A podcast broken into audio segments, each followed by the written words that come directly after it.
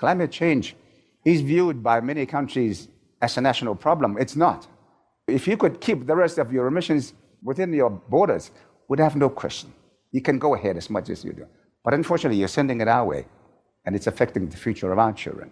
Das sagt Anote Tong, der ehemalige Präsident des Inselstaates Kiribati. Er kritisiert hier in einem TED-Talk, dass die internationale Gemeinschaft zu wenig gegen den Klimawandel tut. Denn der trifft kleine Inselstaaten wie etwa Kiribati besonders hart. Noch in diesem Jahrhundert könnten viele von ihnen unbewohnbar werden oder sogar ganz im Meer versinken. Und auch schon jetzt sind die Folgen der Klimakrise dort sehr deutlich spürbar. Welche Folgen hat der Klimawandel für kleine Inselstaaten und was können sie tun, um damit umzugehen? Das fragen wir uns in dieser Folge Mission Energiewende. Mission Energiewende, der Detektor FM Podcast zum Klimawandel und neuen Energielösungen. Eine Kooperation mit dem Ökostromanbieter Lichtblick. Die Temperaturen steigen, das Eis in der Arktis schmilzt, Wetterextreme nehmen zu und der Meeresspiegel steigt an.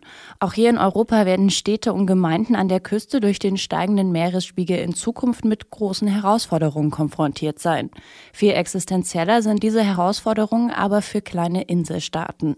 Mein Kollege Yannick Köhler hat sich mit diesem Thema auseinandergesetzt und ist jetzt bei mir im Studio. Moin Yannick. Hi Sophie. Von dem Land Kiribati hatte ich bisher noch nicht wirklich gehört. Das ist ja jetzt auch etwas paradox, denn diese Länder werden erst sichtbar in den Medien unter anderem, wenn ihre Existenz bedroht ist. Welche Länder sind denn da jetzt besonders betroffen?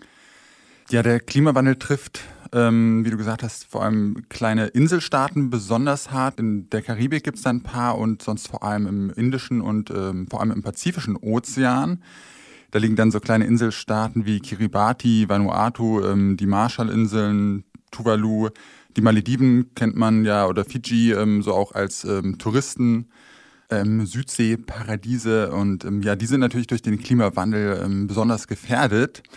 Diese Staaten, die bestehen jetzt meistens auch nicht nur so aus einer Insel, sondern aus Inselgruppen, die sich irgendwie so über den Ozean erstrecken. Und viele von denen, wie etwa Kiribati oder Tuvalu, das sind äh, sogenannte Atollinseln, also so durch Korallen Riffe gebildete, so ringförmige Inseln. Das sieht man auf ähm, Google Maps irgendwie ganz gut, die da so eine Lagune umschließen. Hm. Und wenn wir bei Google Maps bleiben und uns die Inseln auf der Karte anschauen, sind diese Inseln meist auch mitten im Ozean.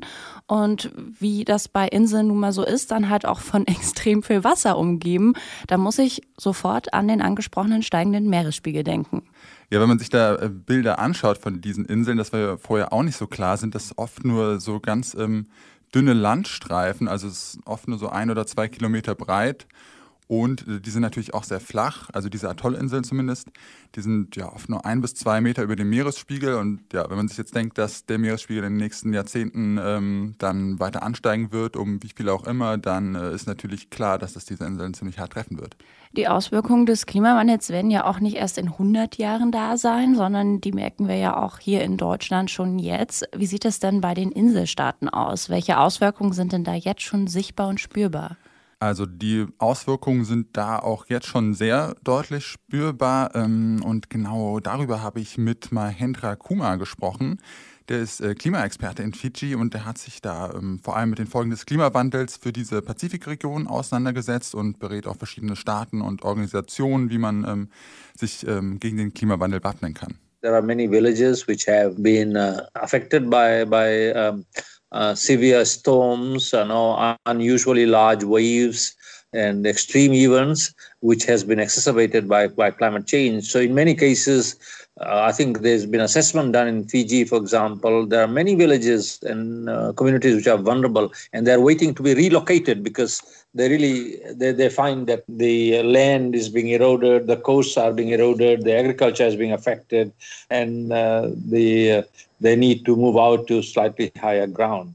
Also die Wetterextreme nehmen zu, man hat äh, heftigere Stürme, größere Flutwellen 2015 und äh, 2016. Da gab es auch ähm, ja, die beiden schlimmsten Zyklone, die im Pazifik bisher so gemessen wurden. Ähm, Pam und Watson hießen die, glaube ich. Die haben auf äh, vielen Inseln da ziemlich große Schäden angerichtet, äh, Häuser und Infrastruktur zerstört, ähm, Ernten vernichtet. Außerdem ist natürlich auch ein Problem, dass ähm, dann Salzwasser da vermehrt ins Grundwasser eindringt dann kann ja das Trinkwasser knapp werden und auch für die Landwirtschaft ist das schwierig. Und wie Mahendra Kumar gesagt hat, sind da natürlich vor allem Städte und Dörfer direkt an der Küste betroffen, die dann in Zukunft ähm, vielleicht auch umgesiedelt werden müssen. Hm. Also hat man jetzt schon diese Auswirkungen und die werden in Zukunft ja noch schlimmer werden und auch viel öfter auftreten. Wenn wir jetzt mal einen Blick auf die mediale Berichterstattung werfen, dann ist ja auch oft die Rede von untergehenden Inseln oder Sinking Paradises. Ist das denn so klar, dass diese Inseln in den nächsten Jahrzehnten untergehen werden?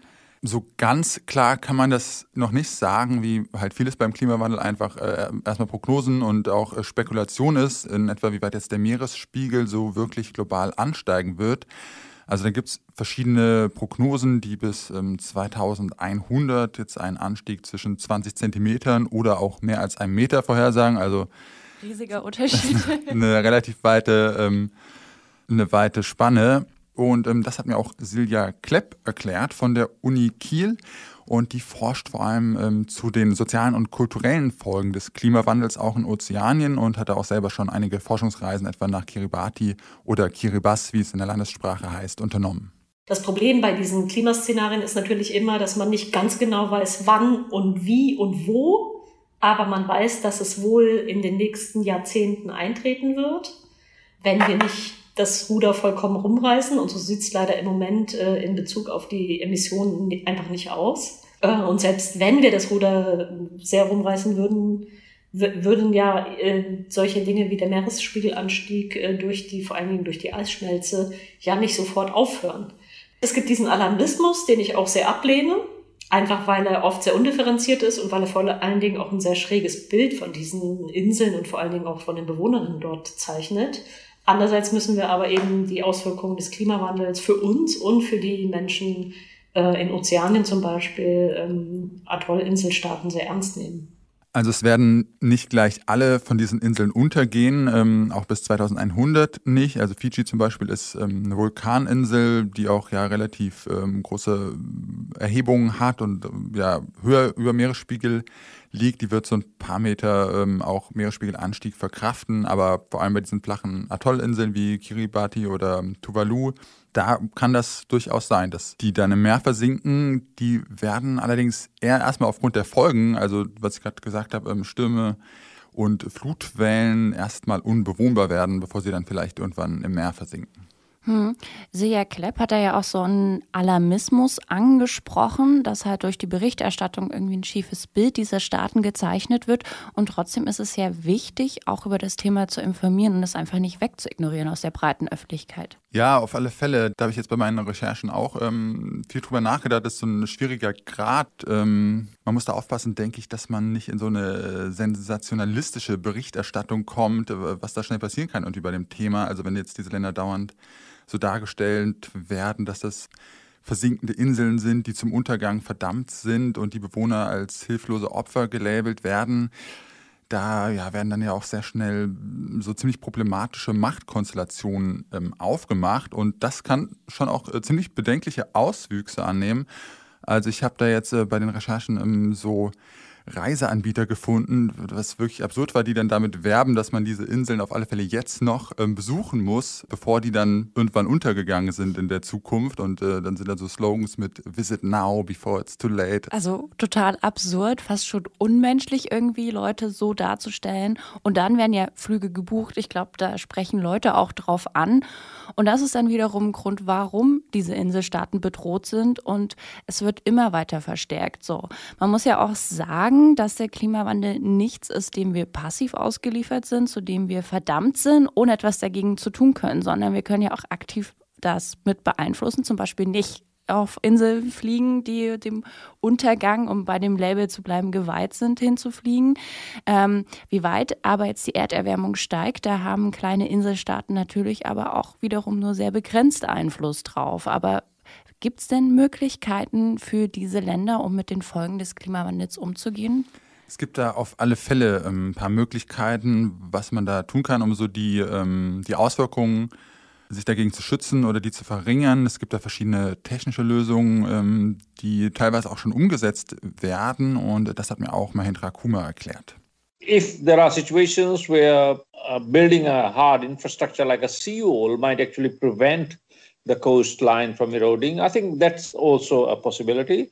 But often it's also uh, now we're talking about nature solutions, which means trying to plant sort of mangroves or trying to plant some trees and so on, which will help them. So there's a whole range of measures which uh, the countries are doing, communities are doing, and are continuing to explore.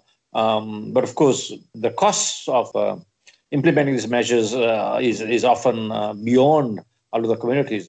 Ja, man kann also ähm, Wälle bauen oder Mangroven pflanzen, die dann so gegen ähm, Flutwellen die Küste schützen können. Wenn der Meeresspiegel jetzt zu stark ansteigt, dann reicht das aber vielleicht auch nicht mehr. Also es, es gibt für manche flachere Inseln auch die Idee, die durch Sand vom Meeresboden so aufzuschütten und dann quasi die Inseln so künstlich anzuheben. Aber wie mein Drakuma ja auch gesagt hat, ist das natürlich äh, ziemlich teuer, so eine ganze Insel jetzt einfach ein paar Meter anzuheben aus dem Meer. Und das können halt viele von diesen kleinen Inselstaaten, ähm, wie man sich denken kann, haben die jetzt ja einfach nicht da die finanziellen Mittel, um das zu leisten. Und auch äh, Silja Klepp sieht diese technischen Lösungen ja eher skeptisch. Ich halte diese großen Technical Fix-Lösungen, ähm, also diese großen technischen Lösungen, für eher ähm, schwierig. Ich glaube nicht, dass das realistisch ist und schon gar nicht für alle Inseln. Die äh, Dämme und, und technischen Lösungen, die ich jetzt aus Kiribati kenne, als ich dort war bei meinen Forsch Forschungsaufenthalten, die haben oft sehr schlecht funktioniert. Vor allen Dingen, weil sie dann Erosion an, einer, an einem anderen Ort zum Beispiel verursacht haben, weil sie äh, auch teilweise mit schlechtem Material gebaut waren und so weiter und so fort. Also ich bin da sehr zurückhaltend, was diese großen technischen Lösungen angeht. Also das klingt ja jetzt erstmal nicht so, als wäre es realistisch, alle Inseln ein paar Meter aufzuschütten. Du hast auch schon gesagt, da ist auch eine krasse finanzielle Leistung, müsste dahinter stecken, um das irgendwie zu ermöglichen. Und wenn man dann am Ende das Szenario hat, dass der Meeresspiegel tatsächlich sehr stark ansteigt und auch diese technischen Lösungen überhaupt nicht mehr helfen, dann bleibt am Ende nur noch diese Inseln zu evakuieren. Oder gibt es da noch andere Lösungen? Ich denke, man sollte erstmal alles versuchen, dass es nicht so weit kommt. Aber das haben jetzt auch die beiden Gesprächspartner gesagt, dass es wahrscheinlich bei einigen ähm, Inseln oder Staaten zumindest darauf hinauslaufen wird, dass ähm, die Bevölkerung dann wahrscheinlich ihre Insel verlassen muss. Evakuierung ist da jetzt vielleicht nicht so der, der richtige Ausdruck. Also die werden dann ja nicht von einem Tag auf den anderen alle ausgeflogen äh, werden müssen, sondern man hat ja jetzt, man weiß irgendwie, was passieren wird und kann sich darauf vorbereiten. Und im Inselstaat Kiribati ähm, zum Beispiel, da wird das auch schon gemacht oder ist gemacht worden. Ähm, da gibt es die sogenannte Migrate with Dignity äh, Strategie. So hat das ähm, Kiribatis ehemaliger Präsident Anote Tong, den wir am Anfang auch schon gehört haben, in dem Zitat ähm, genannt. Und äh, das ja, scheint eine relativ weitsichtige Strategie zu sein, wie äh, Silja Klepp meint. Das hat nicht direkt eine Evakuierung beinhaltet, äh, sondern es ging eher darum, dass eben die Menschen besser ausgebildet werden, dass ihnen verschiedene Migrationsprogramme aufgemacht werden, mit denen sie dann eben in Würde migrieren können. Äh, dazu gehörte interessanterweise auch zum Beispiel ein Landkauf in Fiji, wo es dann darum ging, ganze Communities äh, umzusiedeln, damit eben vor allen Dingen auch die Kultur und die Sprache erhalten bleibt. Also dieses Migrate äh, with Dignity, das will dann quasi die Bewohner äh, darauf vorbereiten und dann langsam auf umliegende Länder ähm, umsiedeln und äh, ja, dass da dann auch einfach so diese Gemeinschaften, äh, die Kultur und so Strukturen erhalten bleiben können.